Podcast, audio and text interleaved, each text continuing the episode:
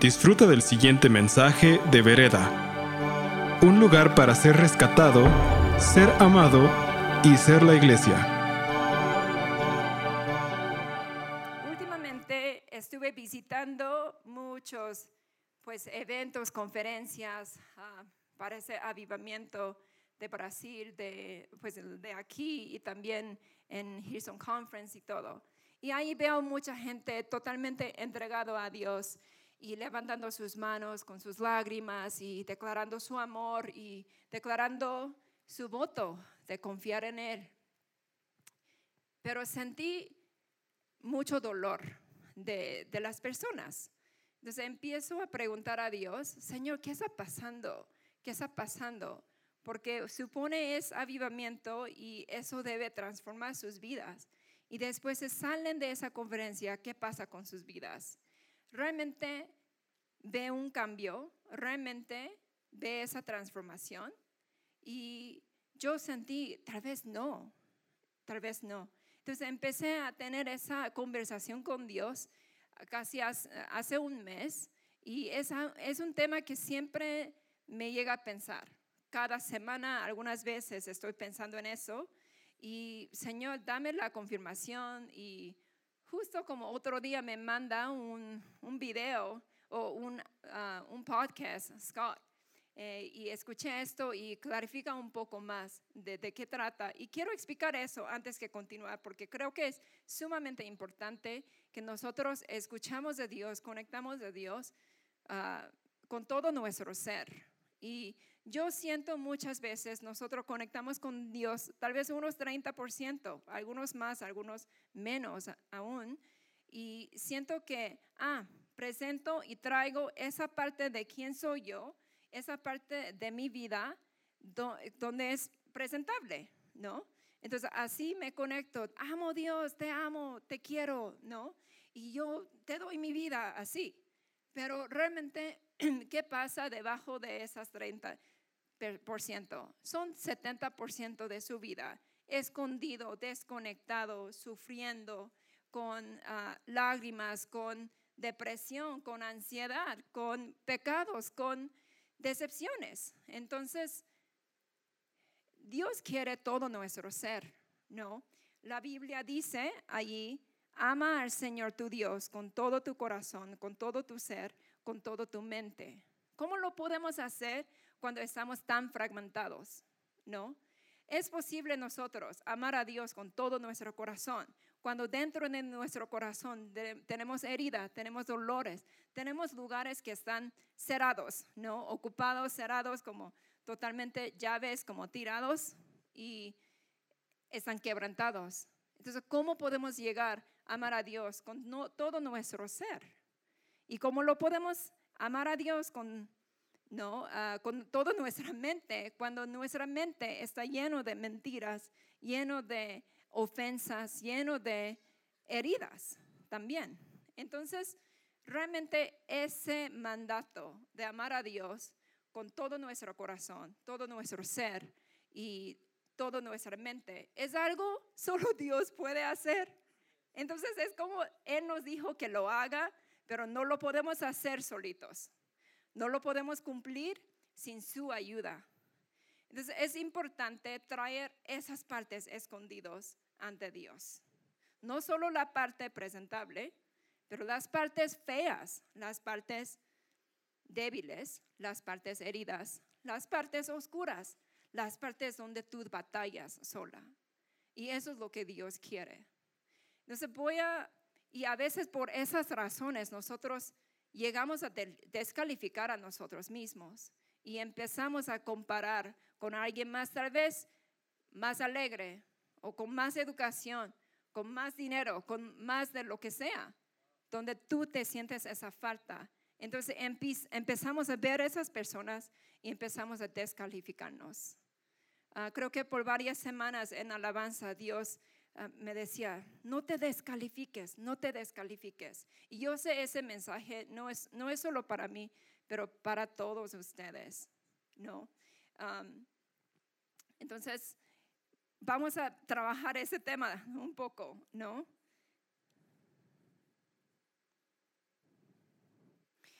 ok, algo que aprendí eh, escuchando ese audio que Scott me mandó es, es muy interesante. Yo siempre digo a las personas, como en sesiones de sanidad, mucha gente viene, ah, sí, ya yo, yo lo perdoné, ¿no? Pero veo la niña donde sufrió la herida y preguntamos a la niña y la niña dice no. Entonces hay una desconexión cerebral, hay una disonancia cognitivo allí. Y eso causa daño cerebral. Entonces, imagínate, si tú sientes esa tristeza, pero tú lo, lo apaga con la verdad de Dios y realmente no está reconociendo cómo realmente tú te sientes, tú estás causando un daño cerebral ahí. Y es como, wow. Y eso genera trauma, ¿no? Pues yo trabajo mucho con víctimas de trauma de todo tipo y sí existe esa desconexión, ¿no? Se llama disonancia cognitiva y siento que nosotros lo hacemos por ser religiosos. Entonces, en vez de ser muy honesta conmigo misma, en vez de ser muy honesta con Dios y decir, estoy enojada contigo, Dios, y eso es lo que realmente existe en el corazón. Hasta se siente como la ira, como ese resentimiento con algo que pasó en tu vida y te siente que Dios te dejó, que Dios no me ayudó, ¿no?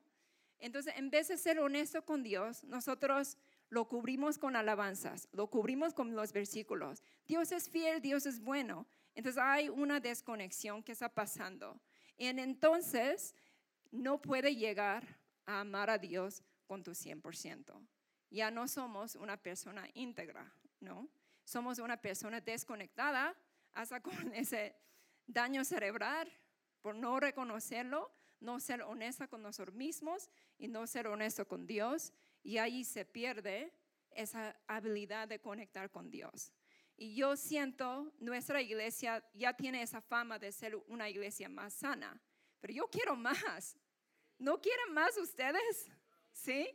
Entonces, realmente ah, tomar ese tiempo reflexiva para preguntar, evaluar, ¿qué está pasando conmigo? Es muy importante, porque si encuentra algo feo, si encuentra algo malo, eso lo podemos entregar a Dios, porque Él tiene sus puertas abiertas para darnos la bienvenida todo el tiempo, todo el tiempo. Entonces, no te descalifiques por cualquier razón. Antes yo hacía esto, antes yo servía a Dios, antes yo daba clases. ¿Sabes qué? Hay tiempo de recomisionarnos. Dios quiere recomisionarnos. Dios quiere decirnos otra vez, que tú puedes. Entonces, Él es Dios de chance tras chance tras chance. Y yo batallo también, ¿no? Digo, Señor, eso español ni es mi segundo idioma, es mi tercer idioma.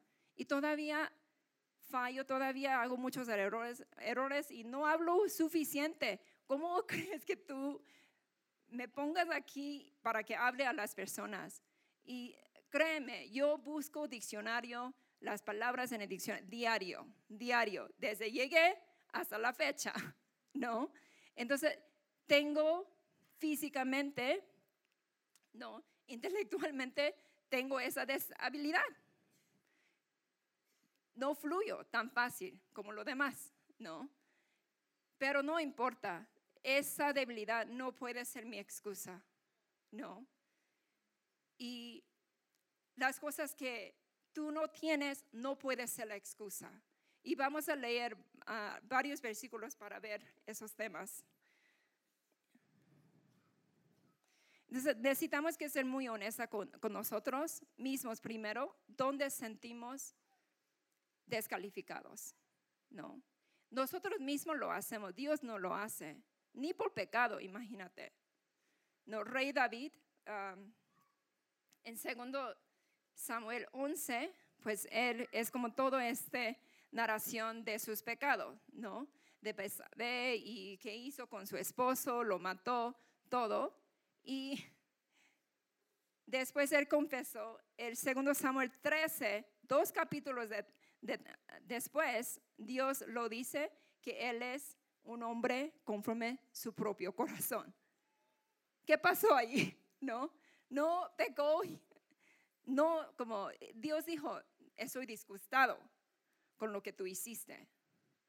Entonces, al final hay perdón. Y es Antiguo Testamento, ¿me entiendes? Nosotros no tenemos que pagar tal vez las consecuencias de nuestros pecados, pero no hay que pagar el castigo por nuestros pecados, porque Jesús ya lo llevó. No.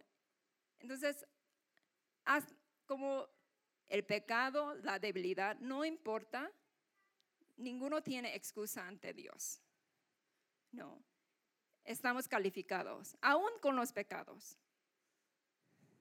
Entonces voy a hacer, vamos a tomar mucho tiempo de reflexionar, porque yo quiero que ese mensaje realmente entre a, los lugares muy profundos en tu corazón, tal vez esos lugares como escondidos. Entonces voy a hacer la oración del nuevo y voy a nombrar ciertos factores donde nosotros descalificamos nosotros mismos y que Espíritu Santo te revele qué son esos, esos factores en tu vida también. Entonces, vamos a orar de nuevo.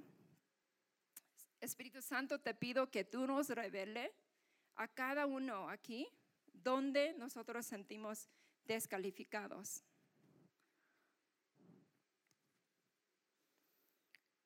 ¿Es por pecado? ¿Es por fracasos? ¿Es por temores? Tal vez desanimados por perder la plataforma o posición que tenía antes. Desánimo, vergüenza, insuficiencia, rechazo, negación, ofensa. Donde nos descalificamos que no buscamos ser una voz de influencia, a soñar, recibir provisión, ser importante, hasta servir a Dios.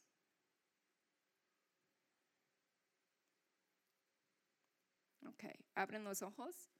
Ok, piensa en ese tema. Cada uno de nosotros tenemos algo que necesitamos que ser muy real. En vez de alabar a Dios, desconectado con ese ¿no? Disonancia cognitiva, vamos a entregar eso, la parte donde no te gusta, quién eres tú tal vez, donde te sientes esa debilidad. Y eso es lo que necesitamos que entregar a Dios y conectar con Dios y confesarlo y decir, ¿sabes, Señor? Me siento decepcionada con ese tema. Me siento triste, me siento herida, me siento enojada con ese tema y entregárselo a Dios, ¿no? Ok, nosotros a veces somos más duros, ¿no? Con nosotros mismos y tenemos expectativas muy altos y estándares muy altos. Yo también lo tengo y por eso me entré mucha duda antes que subir. Era como una batalla toda la semana, de hecho, ¿no? Pero cómo Dios nos trata, cómo Dios trata a los que se sienten descalificados. Y vamos a ver esos versículos. Pues primero ya hablé de de David, era el niño más chico de todos los hijos de Jesse y él fue elegido para ser rey, ¿no?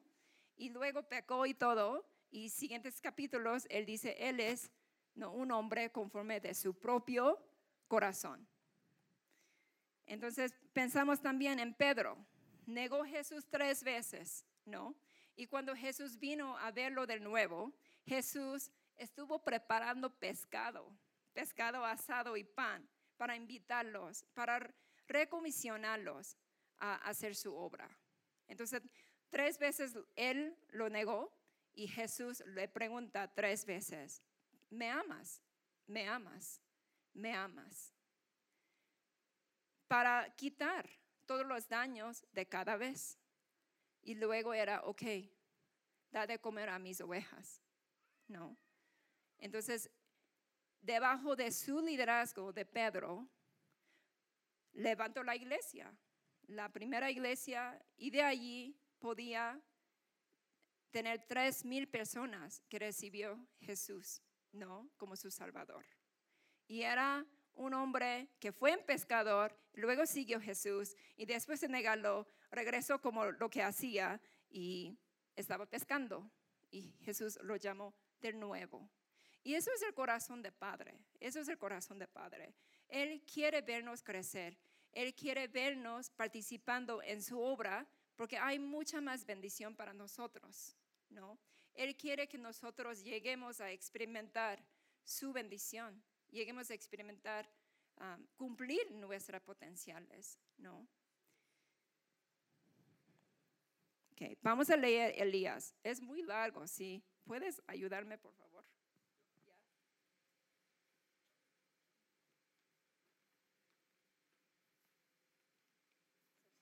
Es primero Reyes. 17. Ok, ¿de aquí? Segundo de Reyes 19, del 1 al 15. Wow, no estoy yo preparado para leer esto. Dice, cuando Acab llegó a su casa, le contó a Jezabel todo lo que Elías había hecho, incluso la manera en que había matado a todos los profetas de Baal. Entonces Jezabel le mandó este mensaje a Elías que los dioses me hieran e incluso me maten si mañana a esta hora yo no te he matado, así como tú los mataste a ellos. Elías tuvo miedo y huyó para salvar su vida. Se fue a Berseba, una ciudad de Judá, y dejó allí a su sirviente. Luego siguió solo todo el día hasta llegar al desierto, se sentó bajo un solitario árbol de retama y pidió morirse. Basta ya, Señor, quítame la vida, porque no soy mejor que mis antepasados que ya murieron. Entonces se acostó y durmió debajo del árbol. Mientras dormía, un ángel lo tocó y le dijo, levántate y come. Elías miró a su alrededor y cerca de su cabeza había un poco de pan horneado sobre piedras calientes y un jarro de agua. Así que comió y bebió y volvió a acostarse. Entonces el ángel del Señor regresó, lo tocó y le dijo, levántate y come un poco más. De lo contrario, el viaje que tienes por delante será demasiado para ti. Entonces se levantó, comió y bebió y la comida le dio fuerza suficiente para viajar durante 40 días y 40 noches hasta llegar al monte Sinaí, la montaña de Dios.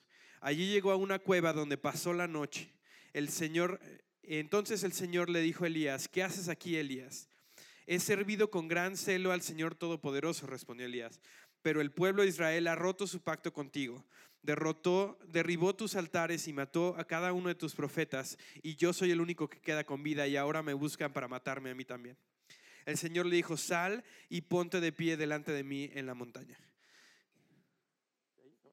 Dice, mientras Elías estaba de pie ahí, el, el Señor pasó y un, un viento fuerte e impetuoso azotó la montaña. La ráfaga fue tan tremenda que las rocas se aflojaron, pero el Señor no estaba en el viento. Después del viento hubo un terremoto, pero el Señor no estaba en el terremoto. Pasado el terremoto hubo un incendio, pero el Señor no estaba en el incendio. Y después del incendio hubo un suave susurro. Cuando Elías lo oyó, se cubrió la cara con su manto y salió y se paró a la entrada de la cueva. Entonces una voz le dijo, ¿qué haces aquí, Elías? Él, volvió a responder, he servido con gran celo al Señor Dios Todopoderoso, pero el pueblo de Israel ha roto su pacto contigo, derribó tus altares y mató a cada uno de tus profetas. Yo soy el único que queda con vida y ahora me buscan para matarme a mí también. Entonces el Señor le dijo, regresa por el mismo camino que viniste y sigue hasta el desierto de Damasco. Cuando llegues ahí, unge a Hazael para que sea rey de Aram, después unge a Jehú nieto de Nimsi, para que sea rey de Israel, y unge a Eliseo, hijo de Safat, de la tierra de Abel Meola, para que tome tu lugar como mi profeta. Gracias. Sé que es muy largo, pero hay que ver toda la historia. Pero que, entonces ese Elías acabó de tener una victoria increíble. Él, pues, tenía gran fe y experimentó muchos milagros. Uno de las profetas más reconocidas en la Biblia y ordenó que la lluvia se detuve y se detuve como la lluvia y por más que tres años. Y luego alimentó por los cuervos que trajeron carne y pan y harina y aceite que nunca se terminó para la viuda que él visitó. Ah, cuando había esa viuda y no como un hijo, que tenía como, una, sí, como un puño de harina que lo van a comer y van a morirse. Eso era su plan, ¿no? Y recibió como esa bendición a través de Elías ah, visitando su casa y ah, dándole comer. Entonces experimentó milagros, milagros tras milagros. Y el hijo de la viuda estuvo muerto y este, resucitado también. Y el fuego del Señor bajó y quemó el sacrificio contra el sacrificio hacia el bar, que no pasó nada. Entonces podía verificar que Dios poderoso está con Elías, ¿no? Y luego mataron a los 450 profetas de Bar, ¿no? Hizo gran obra, pero cuando Jezebel, después de pasar todo eso, Jezebel dijo, ¿sabes qué? Tú vas a morir, ¿no? Voy a asegurar que tú te mueras. Una eh, amenaza de, de su vida, ¿no? Amenaza de muerte. Y se huyó, tenía mucho miedo. Y era como, ya, Señor, mátame, ¿no? Llévame. Y yo no creo, era solo el tema de soledad. Yo soy la uni, yo, yo soy el único que se quedó era un montón de factores diferentes, ¿no? Sentía tan herida, tan quebrantado por el tema de el pueblo rompió el pacto con Dios. Como es, él es profeta, sintió, ¿no? Como esa responsabilidad, ¿no? Por su pueblo también. Entonces se sintieron, se sintió muy desanimado por todo lo que sucedió. Era una pérdida, la soledad, amenaza, temor, ¿no? Y también sentirse inadecuado. Porque él dice que porque yo no soy mejor que mis antepasados que ya murieron, ¿no? Entonces él también entró en esa bronca de comparación y dijo, yo soy igual que ellos, ¿no?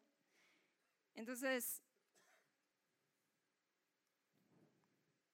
pidió morirse, no sé, ¿Quiénes ustedes aquí pidió morirse hasta llegar a ese momento tan oscuro en tu vida? ¿No? ¿Y cómo Dios trata a él? ¿Lo regaña? No. Me encanta cómo Dios sabía que, pues primeramente físicamente hay que cuidarlo. Y le trajo sin explicar nada, sin decir, cálmate ya, no, sin decir nada de, no, hay que tener un, cambio de perspectiva, sin regañar nada, trajo pan y comió, ¿no? Comió y luego se durmió. A veces cuando estamos pasando por una pérdida, pasando algo muy grave, así, así actuamos nosotros. Comemos, dormimos, comemos, dormimos. Y lo hizo dos veces. Y luego tuvo que mostrar, tuvo que mostrar. Y él sabe de Dios poderoso, ¿no? A través de terremoto, a través de incendio, pero allí no se encontró la voz de Dios, ¿no? Se encontró su voz en ese susurro. Y eso es lo que Dios quiere. Imagínate, si escucha una susurra de, de alguien, hay que estar cerca, ¿no? Hay que estar al lado. Entonces Dios quiere acompañarnos con esa susurra al ladito de nosotros. No, tan enfocado, porque entre ruido no puede escuchar esa susurra, no puede. Entonces, realmente es calmar todo, todo ruido en tu vida, cualquier voz que te ataca, haz tu propia voz y escuchar la voz de Dios. Y me encanta como el Señor dijo, ¿qué haces aquí? ¿No? Dos veces, ¿qué haces aquí? Y creo que esa pregunta es lo que Dios está preguntando a nosotros. En, tu lugar oscuro, en tu lugar de decepción, en tu lugar, ¿no? De las heridas, en tu lugar de falta de esperanza, Dios te pregunta, ¿qué haces aquí? ¿Qué haces aquí? Y es realmente ver a Él, ¿no? No sabes que yo te amo. No sabes que eres mi hijo. No sabes que yo morí por ti. No sabes que tiene un futuro para ti. Todavía hay un camino. Todavía hay servicio. No, todavía hay cosas que hacer. ¿Qué haces aquí? no te descalifiques. No te descalifiques. Levántate. Levántate. Come, descansa, levántate. No. Y al final, Elías, aunque yo imagino, porque duró 40 días, 40 noches, después de comer, le dio suficiente energía para llegar a finalmente ungir ¿no? el líder político y el líder religioso, ¿no? Yo imagino como que está pasando en su, en su mente por 40 días, en esa preparación de, ok, voy a estar recomisionado para hacer la obra de Dios. Entonces, yo lo que yo siento es aquí, hay personas que están ya sirviendo a Dios, tal vez dentro de vereda o fuera de, y están comparando, están comparando y no se siente suficiente, no se siente adecuados. Y hay gente que servía a Dios, tenía sus días gloriosas anteriores, era líder de esto, no pastor de otro, y daba clases de Biblia, pero por no tener una plataforma ya te descalificaste. Entonces, eso es lo que quiero proponer. Si tú realmente vives dentro de tu identidad de ser hijo de Dios y puedes tú tener solo una persona, ¿no? Ante ti y tú vas a vivir y vas a hablar a esa persona desde tu identidad de ser hijo. ¿Me entiendes? Entonces, al final, ni es el tema de plataforma, de tú vas a tener esa oportunidad de hablar a mucha gente y ya con eso eres calificada. No.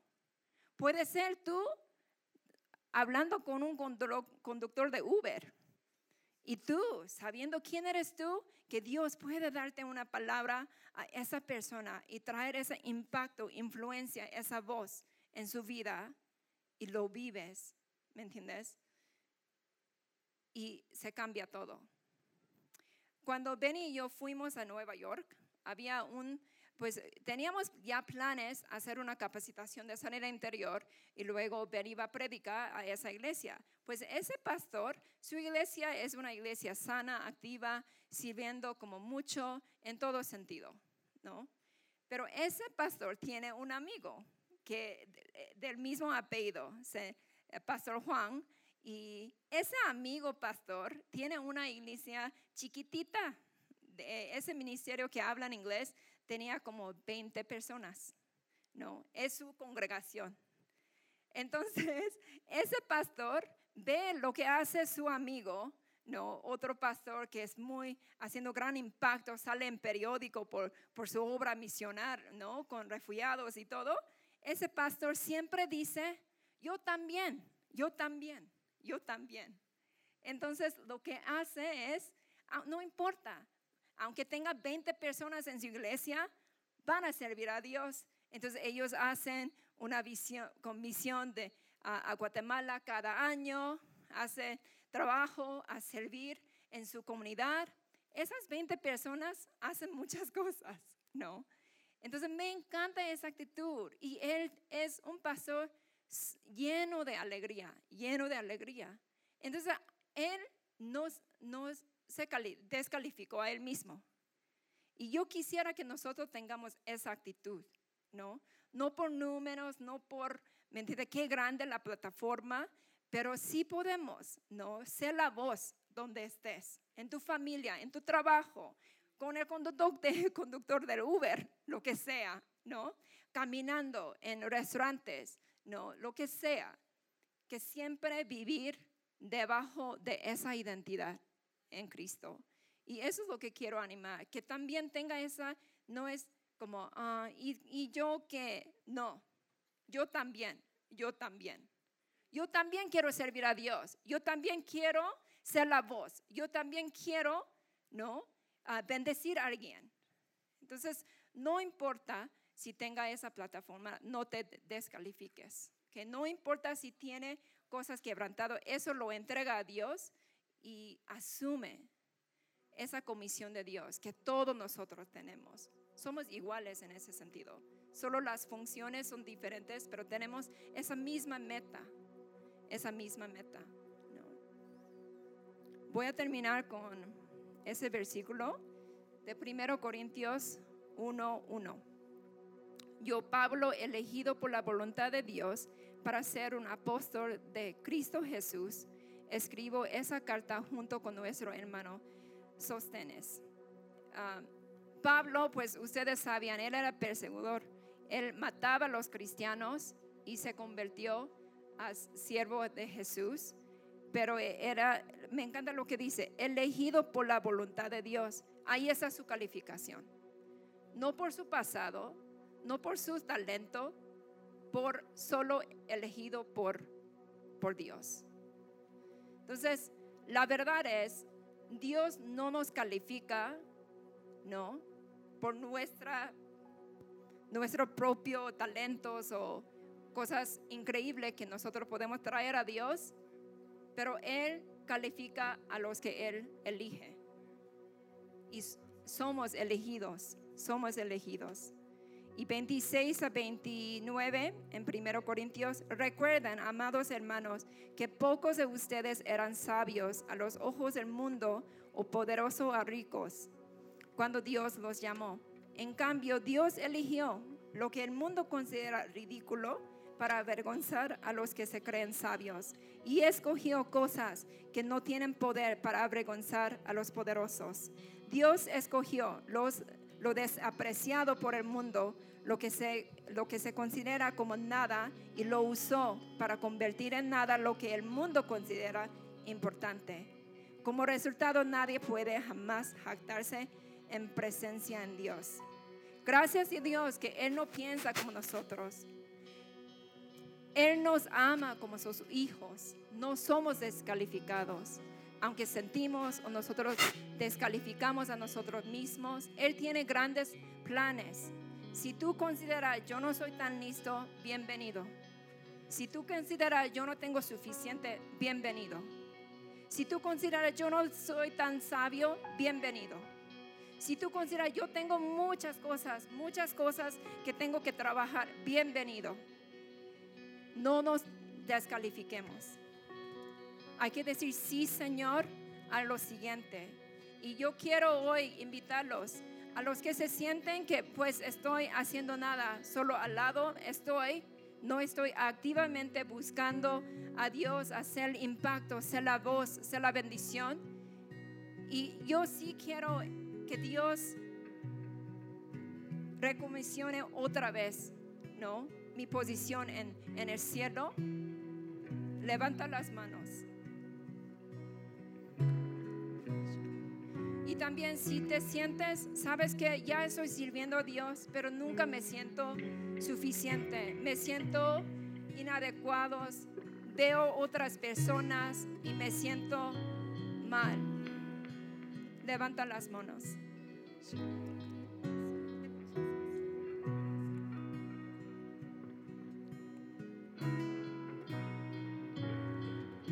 Vamos a orar.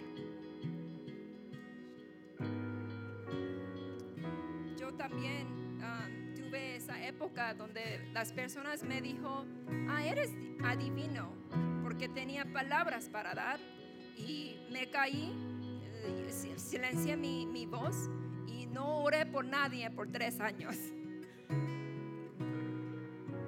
Y Dios tuvo que recomisionarme, tuvo que decir, no, levántate, come, descansa, levántate y tuvo que invitarme de nuevo. Y por eso estoy aquí. No. Entonces quiero decir a todos, no terminamos. Seguimos, seguimos, seguimos. Los que están aquí, voy a orar primero. Señor, gracias, gracias Señor que tú nos ves y tú nos amas nos acepta como somos, Señor. Gracias que tú no tienes esas calificaciones, Señor. Gracias, Señor, que tú califica a todos nosotros que tú nos elegiste, Señor. Gracias, Señor. Jesús, basta, Señor. No es por lo que traemos nosotros, Señor. Es tú, tú. Es por tu voluntad, Señor. Y te pido, Señor, que tú gane victoria en esas áreas de nuestra vida donde lo, lo rechazamos, desconectamos, Señor, lo quitamos, Señor. Te pido, Señor, que tú los incluyas, toda esa área, esa área, Señor.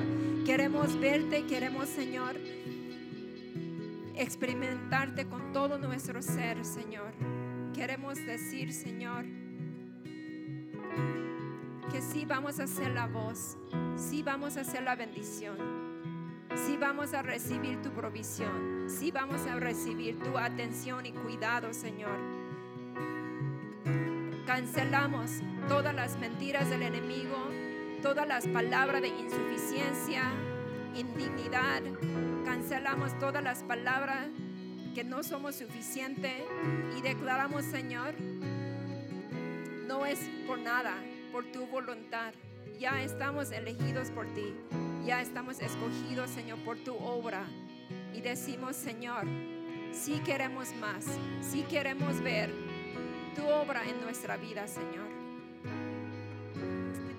Y también si hay personas aquí que yo sí quiero conocer ese Dios por la primera vez, yo quiero conocer ese Dios que me abraza donde estoy por la primera vez y decir, yo sí quiero que Él sea mi Padre. Levanta las manos. Y pueden acompañar a esa oración juntos. Señor, gracias por tu, por tu amor. Confesamos, Señor, tú eres mi papá, tú eres mi Dios, tú eres mi guía, tú eres mi amor. Y confieso, Señor, que tú eres mi Salvador, que tú llevas toda nuestra debilidad, todo nuestro pecado, toda nuestra insuficiencia a la cruz y ganaste la victoria, Señor. Señor, ayúdame, Señor, vivir en esa verdad, Señor. Te invitamos en mi vida, toda parte de mi ser, Señor. No solo 30, 40%, pero todo nuestro ser. Que tú tengas, Señor, esa voz tú tenga esa vida, Señor, en nosotros. En el nombre de Jesucristo, Señor, te damos la gloria, te damos, Señor, la gracia. Amén. Gracias por escuchar este mensaje de Vereda. Esperamos que haya sido de impacto para tu vida. Para más mensajes como este, visita vereda.mx.